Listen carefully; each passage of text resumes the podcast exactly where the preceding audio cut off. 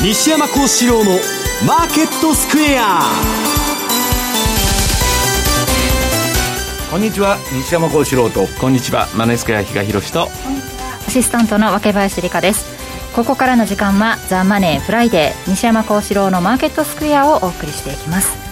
さあ今日大引けの日経平均株価ですが反発となり高値引け276円高の2万8029円で終えています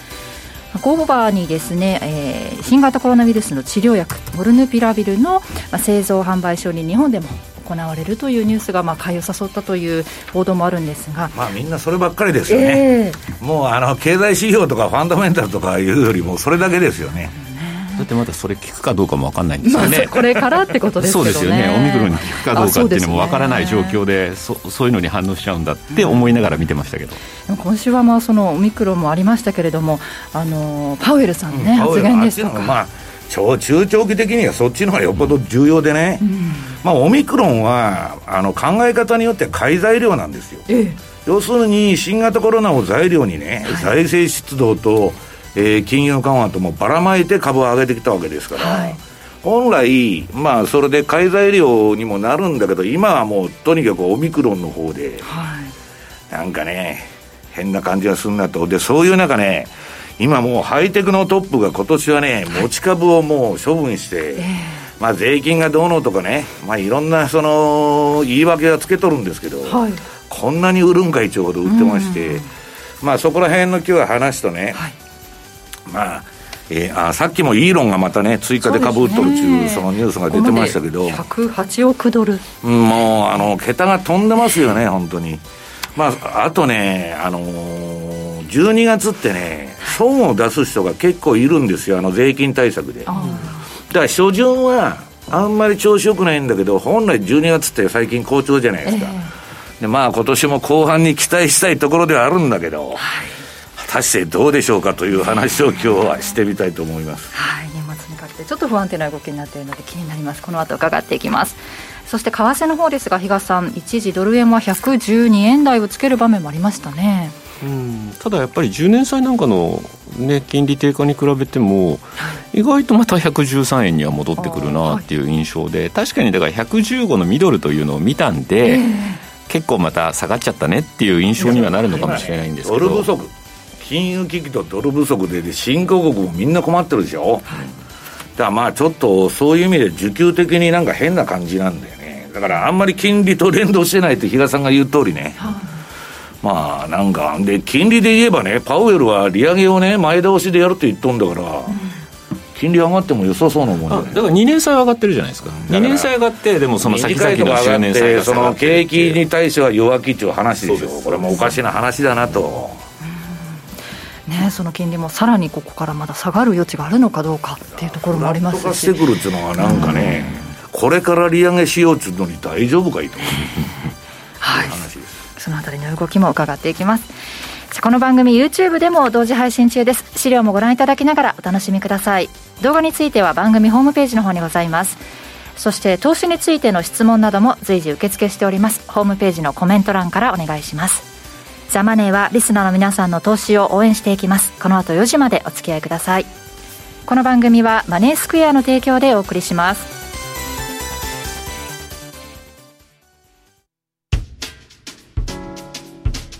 お聞きの放送はラジオ日経です。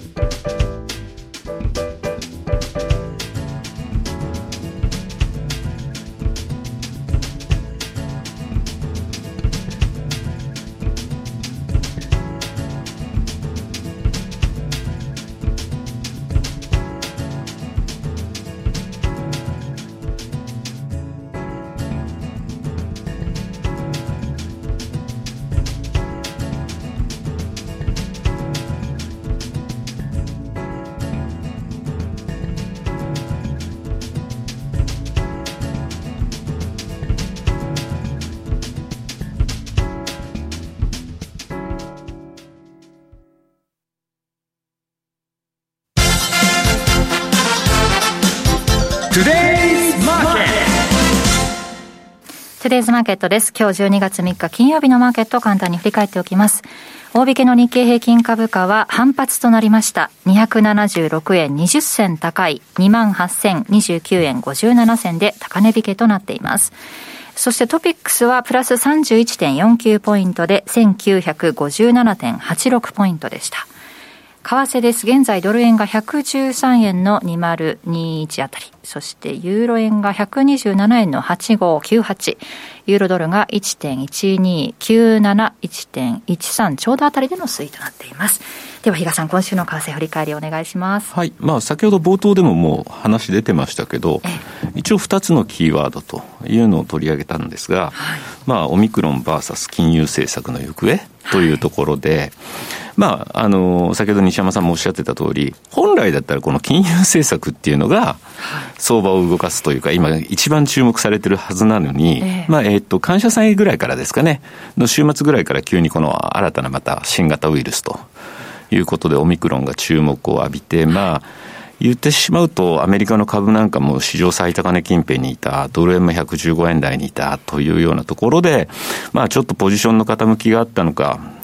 えー、まあそれが影響したのかわからないんですが、今、もう目先はこのオミクロンの、ヘッドラインに振らされてる、ね、デルタ株は全然さ騒いでないのに、ヨーロッパとかうんぬん流行っててもね、韓国とか。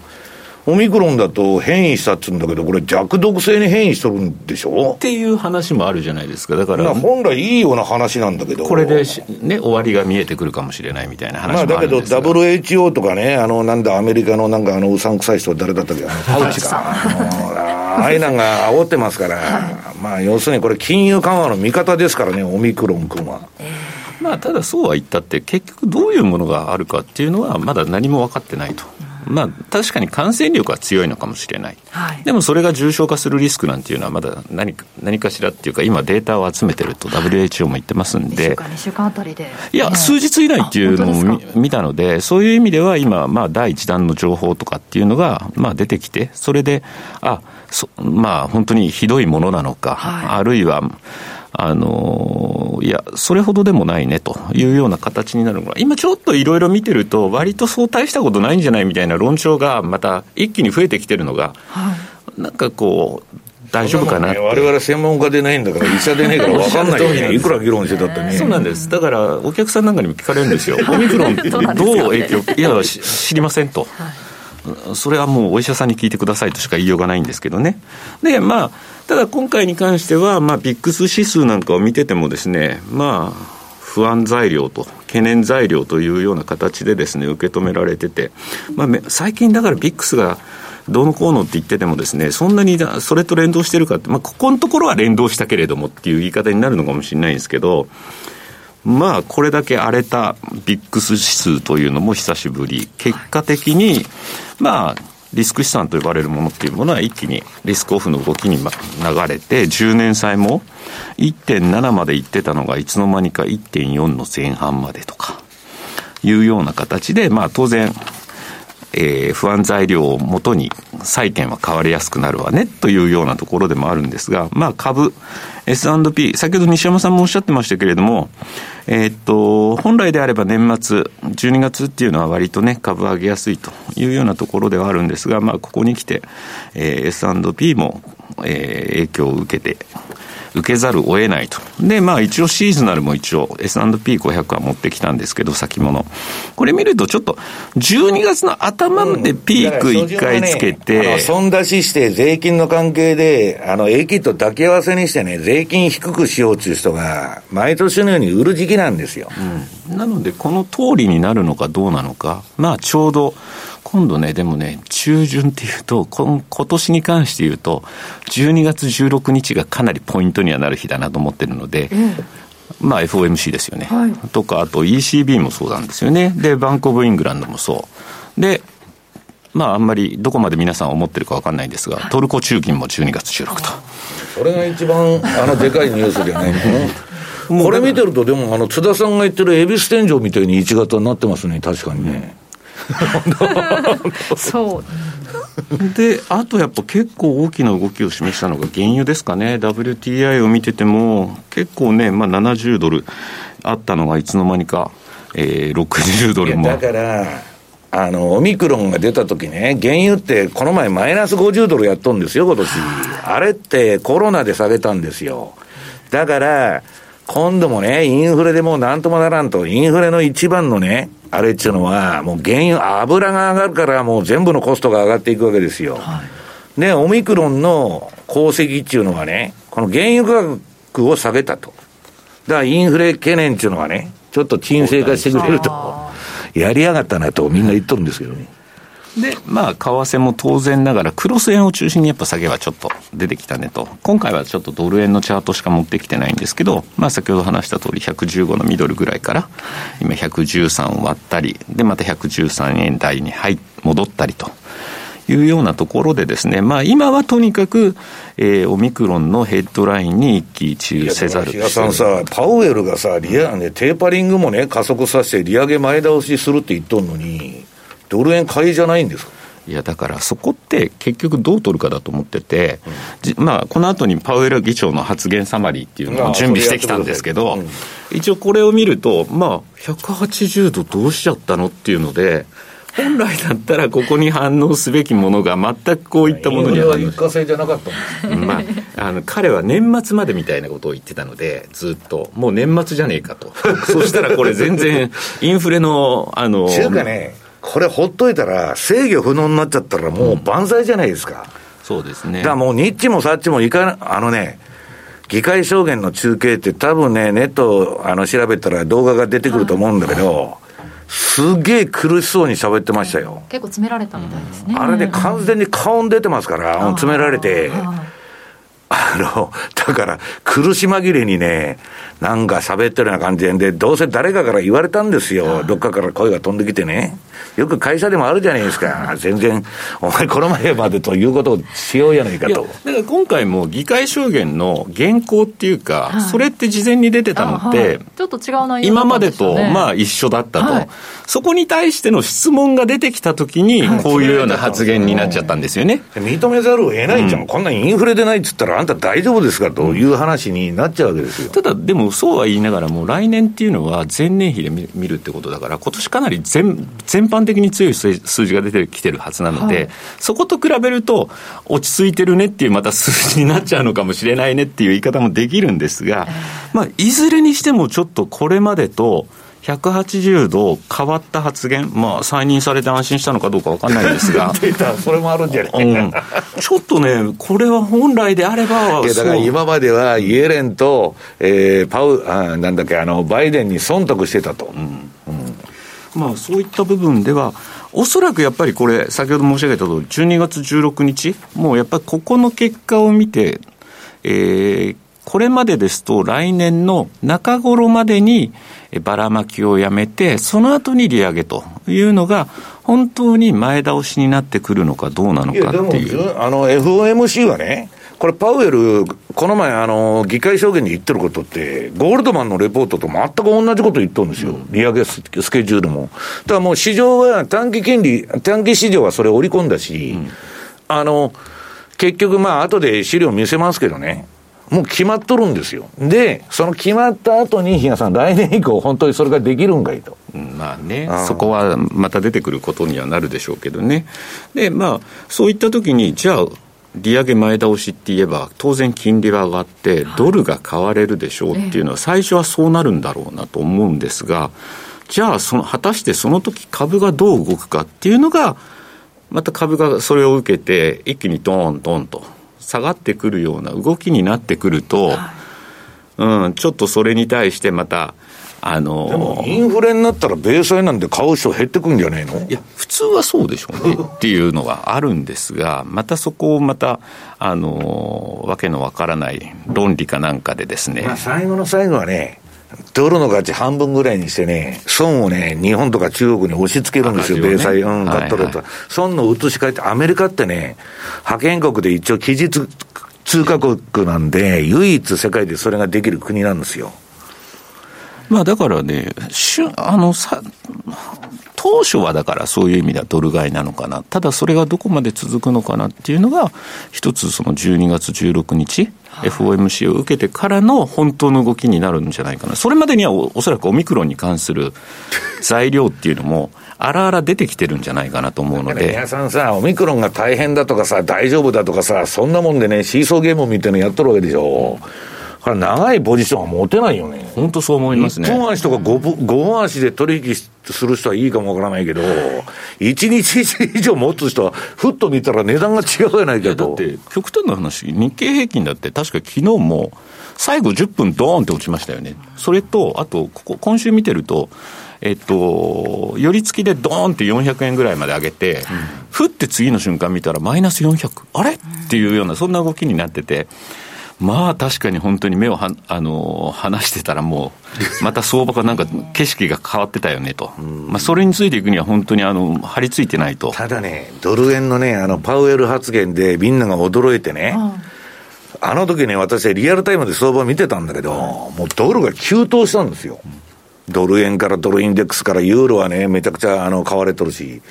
で、その時にドル円の動き見てたら、日野さん、14円は超えなかった。言ってましたよね。で、12円も割らないんうんうん、で大体まあそういうレンジがね、今はね、またちょっとそういうふうになってきて、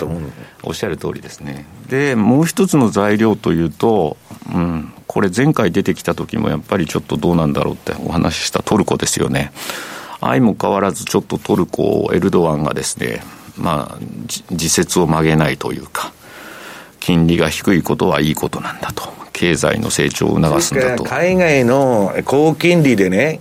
入った資金に、それ当てにして経済回してると、逃げるときは一気に逃げていって、経済危機になっちゃうから、もうその高金利で金を調達するっていうのをやめたいっていうのはエルドアンの考えなんだけど。まあね、ちょっとね、財務大臣はなんでクビになったの？それもわからないんですよ。で、ましてや今回、その前の日か、えっ、ー、と、介入したんですよね。あの、トルコ中銀は。で、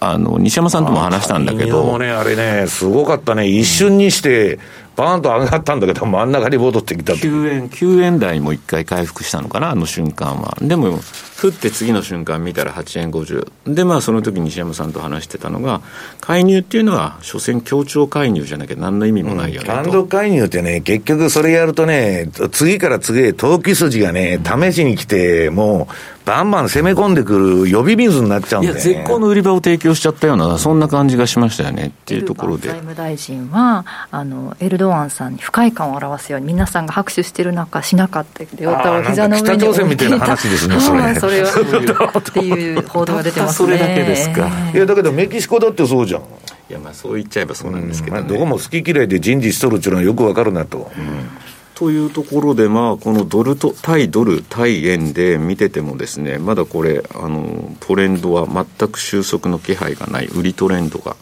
えー、収束の気配を見せていないというところなので、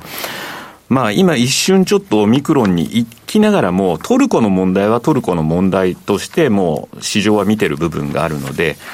まあ本当に言葉悪いですけど、エルドアンいなくならない限りは、ちょっと今のトルコっていうのが戻る可能性っていうのはちょっとかなり厳しい。ましてや16日、ここでまた利下げ。で、まあ、それで一旦やめるとか、またそういうあれを言ってくるのかどうかわからないんですが、結局もう、あの、中銀がですね、今はもう独立性に対しては全くもって市場の信頼を失っている状態なので、まあ、この16日に再度、場合によってはですね、はい、売り込まれてくる可能性っていうのも十分あるので、あの、もうここに関してはですね、うん、CPI 表ですよね。あまあ確かに本当はまたそこでインフレのね、うん、あの状況が続いてるんだったらまた利上げでしょっていう話にはなるんだけどなぜかあの国だけは利下げだよねっていう話になってしまうというわけのわからない構図なので、はい、まあそういう意味でもですねちょっとまだまだトルコのえー、売りというのは収まらない状況が続くのかなと。で、あくまでもタイドル対円で、今市場最安値になってるんで、次の目処はもうないというところなので、うん、そういう意味では日本の個人投資家さんもしかしたら逆張りで入ってきてるようなところもあるのかもしれない。ただ、10円、仮にトルコリラ円が10円だとして、1円下がると10%、もうそこで下がってるわけなんで、はい、1円って聞くとそんなでもないよねっていう感じに聞こえるかもしれないんですけど、1割だからね。1割10%なんで、それが8円の今度1円ってことになると12.5%。それにレバレッジがかかってるわけだから。うんだからちょっとそういう意味ではですね、今もうちょっと手を出さない方がいいのかなというふうに思う通貨ではありますよね。はいまあ、そういった材料がある中、西山さんの方からは、2021年上半期、はい、ハイテクトップたちは株式を売却していたというテーマで、企業インサイダーと言われる連中がね、えー、みんなね、株式市場から逃げてんですよ。なんかおかしいなという話になってるわけですよ。で今ね、特にハイテク企業逆風で、まあヨーロッパのね、あの個人情報をね、まあむちゃくちゃな感じで、えー、まあ売買しとるわけですよ。はいで、それはただのもん使うと私は奴隷になるっていつでも言ってるんですけど、なんかただのプラットフォームに入っていくと全部そこにね、ポイントだとかなんだとかいろんな、そのあれつけられて囲い込まれちゃう。で、足抜けできないみたいな感じで、まあ、どこもシェアを伸ばしていくんだけど、なんかね、それに対して、まあ、あの、個人情報の保護にうるさいヨーロッパからね、火の手が上がってきて、でも去年から完全に逆風になってるわけですよ、ハイテクは。で、訴訟も増えてるし、すごく。で、あの、運用っていうのはね、我々やってて、稼ぐ、儲けるっていうことも、最も大事なんだけど、減らないようにね、維持するっていうのも大事なんですよ。で、びっくりしたのは、この資料の、えー、っと、なんだ、2ページ。これね、11月の感謝祭前のね、えー、っと、あれ何日だったっけ、えー、22日と23日に、マイクロソフトのね、この中古の祖と言われる、あの、ナデラさん中、これがね、ビル・ゲイツの後にマイクロソフトをでかくしたね、もう立役者なんですよ。で、マイクロソフトってこんだけでかい企業なのに、めちゃくちゃまだ高成長してるんですよ。ところがね、この人ね、持ち株の半分売っちゃった。たった2日間で。あのね、えっと、ハイテク企業のそのトップは株売っとるんですけど、このバラバラバラバラ値段下げないように売っていくんですよ、結構。これなんだ、焦ってね、22、23で、めちゃくちゃ売ったと。これで、まあそれでね、えー、っと、2億8530万ドルだから、まあ、300億以上日本円にしてね、億円 以上儲かっとるんですよ。利食いですよ、利食い。ね、もう桁が飛んどるでしょ 私だったらね、こんなんやめてもうフロリダ行きますよ、本当で、まあそれはともかくして、で、これはどないなっとるんやって、こんな焦って売ってね。で、まあマイクロソフトの株価がその横に出てるんですけど、まあこの人が就任してから、めちゃくちゃ上がっとるでしょ。この男は切れる。だ、アホじゃないですから、出口もイメージしてるわけですよ。どこでリグのかと。で、まあ、ナデラさんはね、大騒ぎになったもんで、いえ、違うんだと、来年からワシントン州でね、長期キャピタルゲイン課税っていうのが適用されて7%税金持ってかれるから、今まで現金持ってる、あ現金で収入、あのえー、収入があるより株ほったらかしてね、えー、それを、えー、担保に借り入れを起こしてる方がゼロ金利だから、税金上すごい有利だと。で、それがまあダメだっちゅうのとね、私は思うんですけどね、私がナデラさんの立場だったら、まあ今、個人情報うるさくなってるって話したんですけど、私有財産っていうのは文明と結びついてるんですよ。だから中国でね、習近平がね、共同富裕だって言い出したら、アリババは、あっという間に、時価総額半分になっとるんですよ。いかにね、怖い世界かと。だからリグっとこうというのはわかるんですよ。で、その3ページ。この人今回株売ったのは初めてじゃなくて、ちょろちょろちょろちょろ売っとるんだけど、この矢印が書いたとこ。はい、今回出来高が半端じゃないじゃないですか、売った株数が。何なんだこれはと。で、これなんか変なことが起こるんじゃないのと。え？言ってたら、まあ変なことばっか起こってきてるんだけど、まあその4ページにね、この焦って株を売っとる、その売買記録が出とるわけですよ。はい、なんじゃこらと。昔ね、ジョージ・ソロスがね、米国債のね、売買するのにね、例えば買ってた米国債売るのに、米国債っていうのは世界一流動性のある市場なんですよ。3日間かかるってブローカーが言っとったの。ソロスから売りが来ると。まあそ、そろそろ全盛期ですよ。だけどこれね、相当焦って売ったっていう感じなんですよ。で、まあなんだっつったらね、まあ、あのー、やっぱりね、相場感だと思うんですよ、私は。まあ自分のライフスタイルと。で、まあ、えっ、ー、と、他のね、別にこの、えっ、と、あ、で、この人が売った途端何が出たかって言ったら、ちょうど先週の金曜日ですよ。オミクロン騒動ですよ。マイクロソフトは世界にね、その、あの、こういう分野ですごい金を出してるわけですよ。まあ、だからね、ああ、やっぱなんか出たなと。いう話になっとるわけですよ。嘘かほんまか知りませんけど、運用者はみんな言っとんですよ。どうせ知っとったんだろうと。でね、えー、ハイテク企業の5ページ。えー、CEO っていうのは、まあ、今年上半期ね、めちゃくちゃ株売っとるわけですよ。まあ今話題になってるのは、まあこのマイクロソフトのね、あれとあの、イーロン・マスクがストックオプションの、まああの税金分恨んだなんてことでやってんだけど、イーロンもなんか結構派手に売ってますから、まああの人はね、金なんかどうでもいい。もう記号としか見てないから、まあ自分の事業を成功さすだけのあれでやっとるんでは、まあ、あの、わざと不利な条件をね、会社から自分でつけとるんですよ。従業員と同じ条件でストックオプションをやってくれと。まあそういう意味でフェアな人なんですけど、まあ、とにかくデフ・ペゾスをはじめ、まあこの人は離婚が効いてますわね、半分嫁はんに取られたと。いうのはまあ聞いとるんですけど、まああのー、なんだっけ、えー、フェイスブックのザッカーバーグとかね、なんか名だたる人たちが株を離しとると。で、ドンピシャの売りど、売り時じゃねえかと。言われとるわけですよ、今のところ、今、株が下がっとるから。これ、全然桁がまた違ってきてるんですけど、この人たちもどんだけ儲かってんだというくらいね、まあ、あのー、あれなんですよ。で、いかにこのコロナの後のバブルがすごかったか。金のばらまき方が天文学的に巻きましたから、まあだからね、えっと、後の後半のコーナーでやるんだけど、今日本円でね、まあ500兆のね、MMF の待機資金があるんですよ。だから株なんか下がったらどうせ買いだっちゅう話にまたなっとるんですけど、まあそれはともかくね、比嘉さんが言ってる FOMC はどうなるんかいと。これはね、パウエルの話聞いてたら上院会員の、この6ページにゴールドマンが出したレポートと全く同じスケジュールなんですよ。で、まあ、テーパリングを加速させて、まあ、観測機器を上げたわけですよ、これで。で、それがまあ、市場がそんな動揺しなかったら、まあ、6月に予定してた利上げをね、5月に前倒ししてくると。で、テーパリングはね、まあもう、あのー、なんだっけ、3月で終わっちゃうと。いう話でね。まあ、こういうスケジュールになって、ええー、まあ、3月終わるっていうと、うん、ばらまきの量をまたさらに抑えるってことですよね、今、150億ドルぐらいじゃなかったでしたっけ、うん、ばらまきっていうか、総資産は横ばいになるだけで、うん、その後利上げしてから資産売却ですから、まあ、QE3 の時にはね、大したことなかったんで、あれなんだけど、問題はね、また株が下がったら、追加緩和やって金ばらまきゃいいだけの話じゃないですか、臨転機回して。ね。ところがですよ、今、比嘉さん、これまでと違うのはインフレになっちゃってる。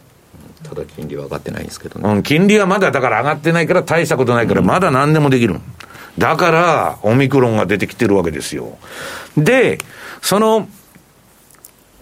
こんなもんマスコミの報道の印象操作の結果ですからね。なんだかんだ言って。んで、その、なんだっけ、その、追加緩和はまだいつでももできる、その、長期金利上がってないわけですから。で、短期金利は自分で上げとるんですから上がるのかって。ただ、市場は不景気見てるのかと。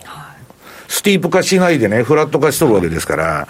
ただまあ3回の利上げはね、短期市場ではほとんど織り込んだと言われてる。で、2023年に入ると、年2回の利上げに、まあちょっと経済もそんなもう落ちてくるだろうからっていうことで、いいうことになって、まあこういう結果になるんじゃないかと。でね、まあさっき言った7ページ。まあアリババとかね、まあこれあの中国のクオンツファンドとか、あとはまあアメリカでね、今もう中国企業上場廃止になるんじゃないかってみんな言われると200社くらい。で、香港に上場先をみんな移すと。いうあれになってきて、こんなもんね、10年、20年、まあ、中国がこの30年間っていうのは我が家の春だったんですよ。ね。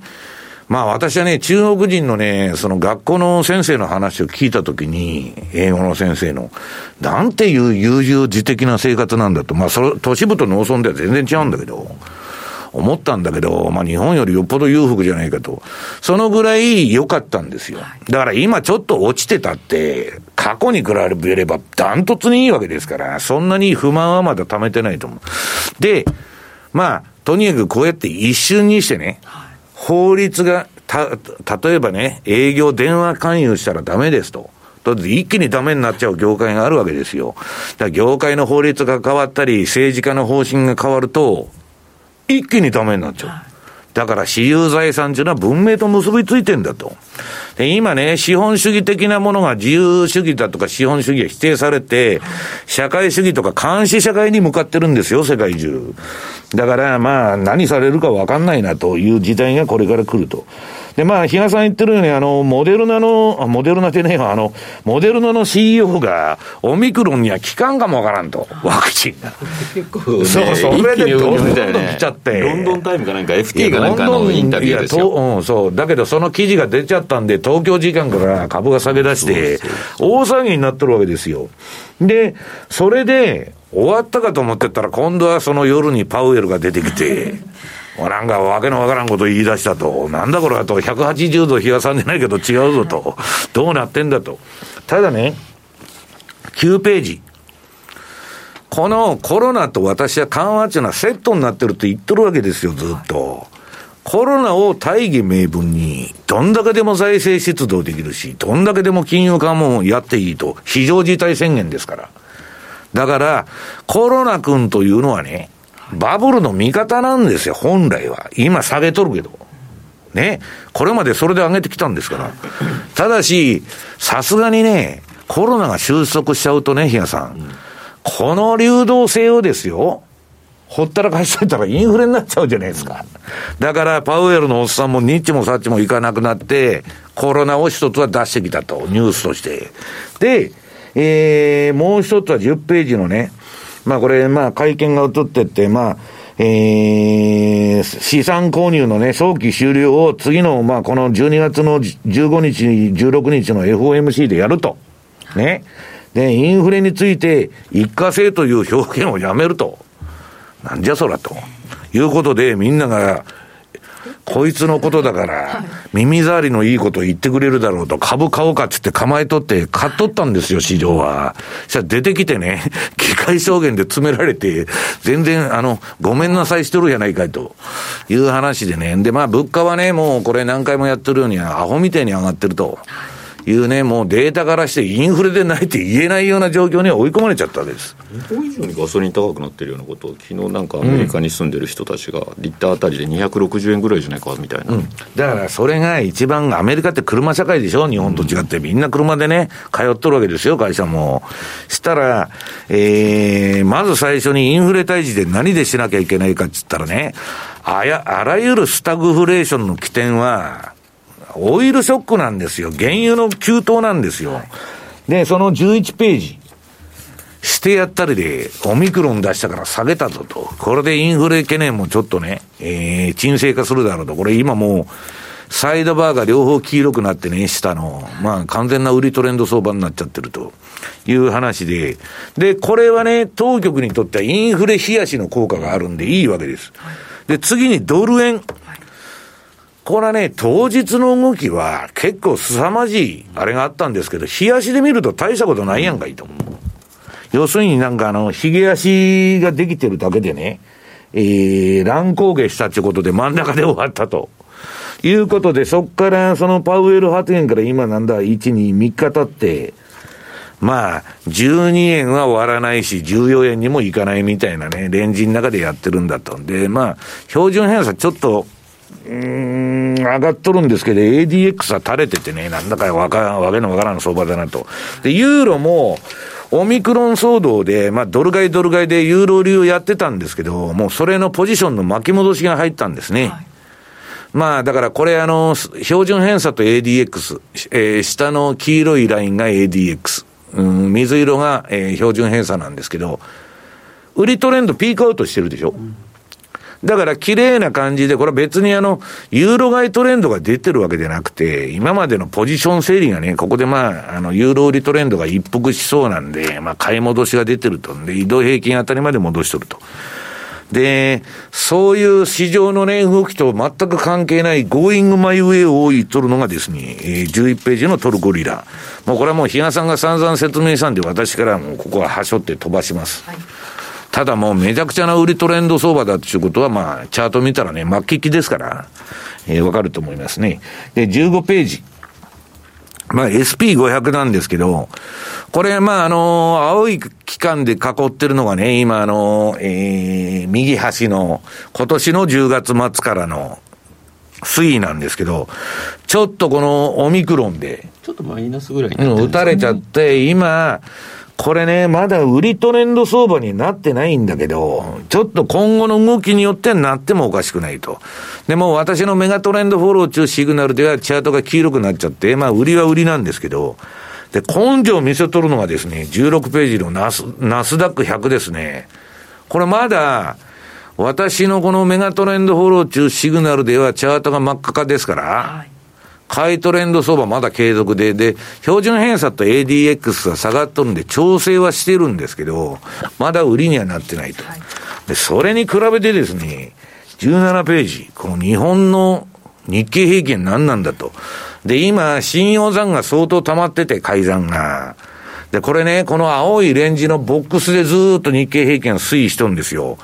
この加減を割ってくるとね、比嘉さん、嫌だなと。みんなが言い出してるわけ。まあ、さっき福永さんが言いましたから、福永さんテクニカル何言ってたのかちょっと知りませんけど、まあ、ちょっとレンジ抜けはね、誰が見てもこれまあ嫌なあれだなと。ただね、比嘉さん、トルコのことを悪く言うけど、日本だって同じじゃない。公共料金から何から物価から食料から全部上がっとるのにね。なんで日本金利上げるんですか？あ、上げないんですかですかですよね。来年も再来年も上げる気がないみたいな雰囲気でしょ、はい、トルコと同じじゃないですか。だからトルコほど、その、ドラスティックにやってないから、いや、インフレもね、そんなハイパーじゃないから、目立たないだけで、やっとることトルコと同じですよ。多分私の予想ではアメリカの都合で大円高が来た後、大円、こんな政策続けてたらね、大円安になっちゃうぞと。で、まあ、岸田さんは金ばらまいてるのはいいんですけど、日本の問題はね、就職の中古市場がないんですよ。あの、住宅も中古市場がないんですけど、アメリカに比べて。正社員、最初に働いてた会社の正社員辞めたら、人生終われたみたいなね、国になってるわけですよ、日本って。特に就職氷河期の人は、もうそれを言いたいほどね、若林さんもギリギリ氷河期か。まあだから、もう完全に損しとるジェネレーションなんですよ。ねえ、ろくなことがないと。で、イーロン・マスクみたいなやつが出てきて、ボンボン新興企業が移ってね、で、もうみんながどんどん転職して給料上がっていくっていうのがアメリカですよ。はい、ね。な金10万円ばらまきますと。んで、それの事務コストをね。903億円使ってましたね。んだ。やってることがおかしいでしょ。うん、ほいでね、そんなもんね、ばらまいたって、官僚と政治家が儲かるだけでね、誰も 国民なんか何のこんなもん、生産、労働生産性がこんなことやって上がりますか。だ金の使い方知らないということで、日経は上がらないということになっとるんだと思うんですけどね。はい。以上、マトゥデズマーケットでした。マネースクエア。5ドルニュージーランドドル、通称 OJ9 位は、このほど取扱い開始1周年を迎えました。多くのお客様に運用いただき、当社で人気ナンバーワン通貨ペアとなった OG9 位。マネースクエアでは、お客様への感謝の気持ちを込めて、OG9 位取扱い開始1周年記念感謝祭と題し、スペシャルな企画を3つご用意いたしました。特設ページで詳しくご案内しておりますので、ぜひマネースクエアのホームページからご覧ください。まだ OG9 位のトラリピ運用未経験の方、マネースクエアの口座をお持ちでないという方、この機会にぜひ OG9 位でのお取引スタートをご検討ください。また、すでに運用中の方は、OG9 位にプラスオンで、ユーロポンドのお取引をぜひご検討ください。特設ページでは、OG9 位の魅力に加え、ユーロポンドと合わせて運用するメリットについてもご案内しております。さあ、マネースクエアの OG9 位とユーロポンドで資産運用を始めましょう。マネースクエアではこれからもザ・マネー西山幸四郎のマーケットスクエアを通して投資家の皆様を応援いたします。毎日が財産になる株式会社マネースクエア金融商品取引業関東財務局長金賞番号第2797号当社の取扱い商品は、投資元本以上の損失が生じる恐れがあります。契約締結前交付書面をよくご理解された上でお取引ください。お聞きの放送は、ラジオ日経です。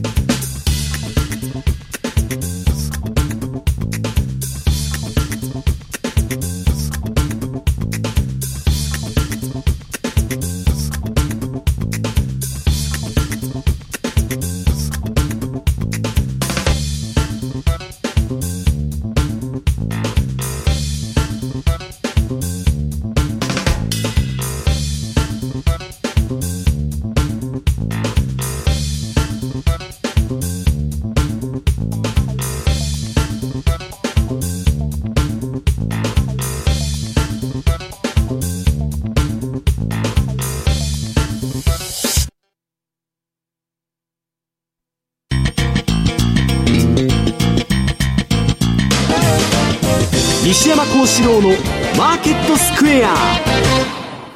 さて、このコーナーでは西山さんにいろいろな角度で教えていただくんですが、今日のテーマ、今、市場のキャッシュはどこまでジャブジャブなのかと。はい、時間がなくなってきたんで、スピードを上げていきますけどね。はい。もう要するにね、MMF の残高がね、今ね、518兆円あると。はい、これが下がったら株に入ってくるんじゃないかと。だから JP モルガンみたいに株変わった方がいいですよっていう人も多いわけですよ。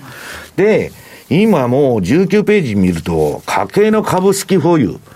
これはね、もう FRB の神話と一緒で、もうどんだけでも金ばらまきょんだと、これからね。で、どんどん行ったれやという話になって、もう FRB のバランスシートに沿って、家計の株式保有残高もぴったり一致してるんですよ。これプログラムじゃないかともう、ね、社会主義になってる。で、その中で、えー、20ページ。まあ、これが先ほど言った、まあ、MMF の待機資金が、待機資金があるから、これはまあ、あの、日系のニュ,、えー、ニューヨークの人が、えー、ニューヨーク、うん、なんだ、特急便だか、の記事なんですけどね、さっきのは。もう金でジャブジャブだと。だからバイオンディップで押したら買ったらいいんだという人も多いと。今コロナで売られてんだけど。で、まあ JP モルガンなんかはね、コロナは免疫学的に言ったら弱毒性のね、まあ、あの、風邪みたいのが広まって、えー、今までのデルタとか駆逐してるんなら、そっちの方がいいことじゃないかと。いうことで言っとるんですけど、ただ怖いのは、利上げ。グリーンスパンさんはね、僕はまあ、今週某所でレポート書いたんですけど、はい、金利が上がるってことはね、史上最大の債券バブルが壊れる可能性がある。うん、ね。で、人類史上最大のバブルは債券市場ですよ。ゼロ金利とかマイナス金利やった。はい、これが壊れると株も影響を受けると。と、今ね、株式市場を見てると、日経の前田さんなんかはね、金持ちが遊び金でやっとるのが株式市場多いんだって言うんだけど、そんなことはないと。全部マージンじゃないですか。信用取引ね。で、このマージンデッド、黒のもう信用ですよ、全員が。ね。で、フリーキャッシュバランスって言って現金はもうどんどんどんどん、その口座の中から減って、はい、で、もう信用で何倍もレバレッジかけてやるっていう取引を全員がやってるわけですよ。これが、比嘉さん、どっかの、その金利のね、上昇かなんかをどっかの時点できっかけに巻き戻されたら、すごいことになりますよと。バフェット指数は214%までいったんですから、別に100%まで下げると。まあ株が半値になっても別に適正水準なわけですから、まあちょっと怖いなと。で、22ページが、そのさっき言ったパウエル発言の後の、これゼロヘッジがツイートしてるんですけど、うわーとみんなね、悪酔いして、これはパウエルはね、バブルの守護神だとイエレンは。はい、だけどイエレンもパウエルも、ころっと変わっとるでしょ、うん、これはどっかから何か言われよったんですよ。で、まあそれは置いといて、まあそういう中でね、この横のチャートはね、一斉にドルが買われた時のチャートなんだけど、はい、まあ要するにね、相場っていうのは何があるか分かんないと、もう最近地震が多くてね、はい、もうなんか気味は悪いですけど、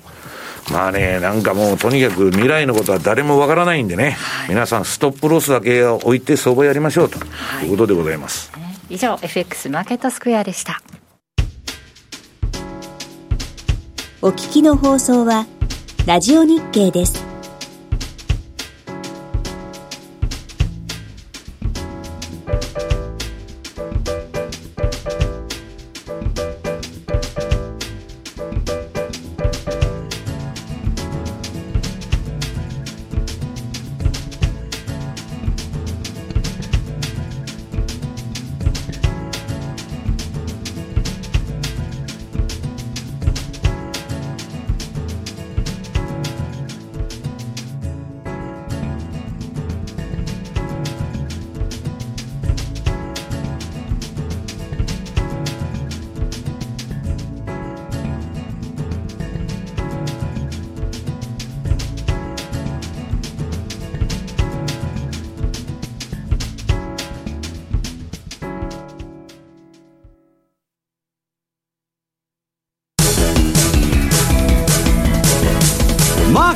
投資戦略。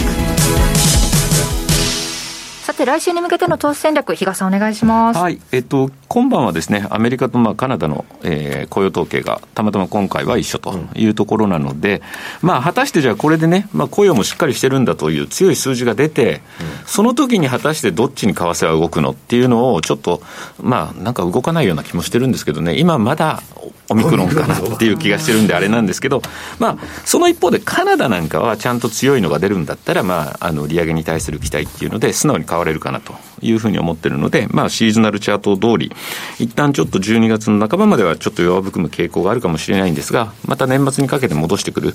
この辺に期待したいなとで、まあ、今はもうとにかく原油が上がればちょっと買われ、えー、原油が売られれば、えー、売られると、なんかそういうねもう本当にあの目まぐるしい動きなんでそれにあんまりり惑わされないことが大事かなと。もそうだよね、原油だよね。いうふうに思ってますね。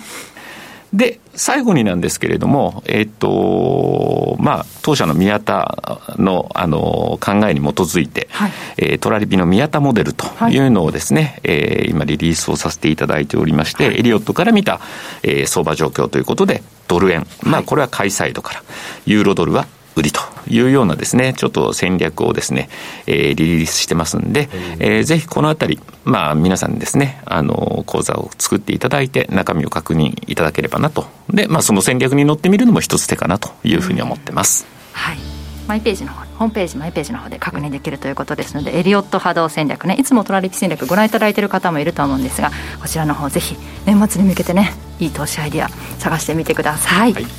はい、ということで雇用統計の結果もねちょっと気になりますが月末年末に向けて混沌とした雰囲気が続いてますので、引き締めていきましょう、はい、さあここまでのお相手。西山幸四郎とマネースクエア比嘉宏と。若林理香でした。さようなら。この番組はマネースクエアの提供でお送りしました